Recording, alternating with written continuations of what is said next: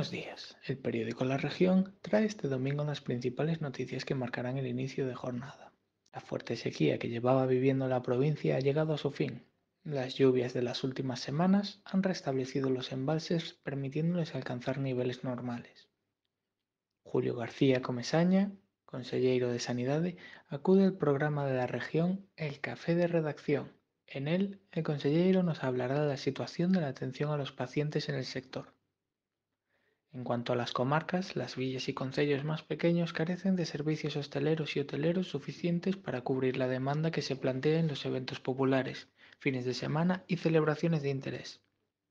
Estas han sido las noticias más destacadas. Para más información puede consultar el ejemplar del domingo o visitar la web de la región.